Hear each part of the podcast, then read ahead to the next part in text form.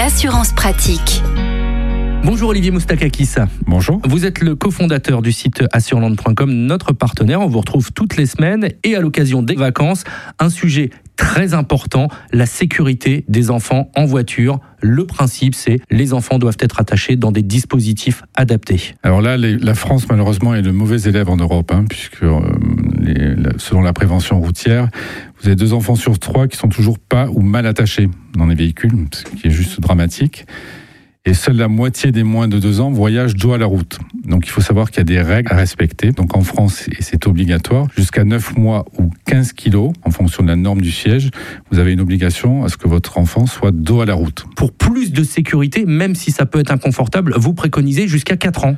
Alors pour plus de sécurité, c'est jusqu'à 4 ans, votre enfant doit être dos à la route. C'est la mesure qu'a mis en place la Norvège. Et la Norvège a diminué de 14% les décès d'enfants sur les routes en 10 ans. Donc c'est très important. Même si vous avez le sentiment que 4 ans c'est un peu grand pour être dos à la route, pour autant c'est une mesure de sécurité importante.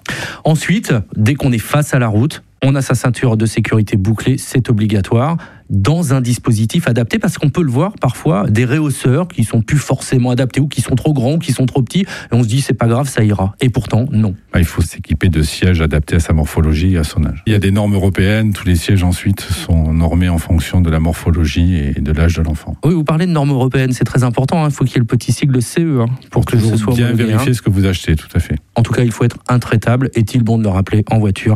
Tout le monde est attaché.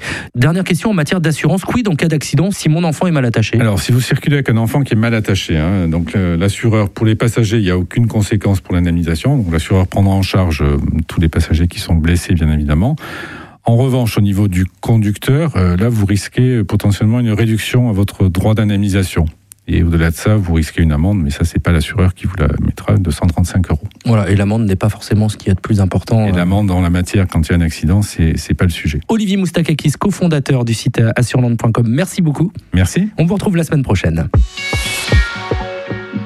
Retrouvez toutes les chroniques de Sanef 177 sur sanef177.com.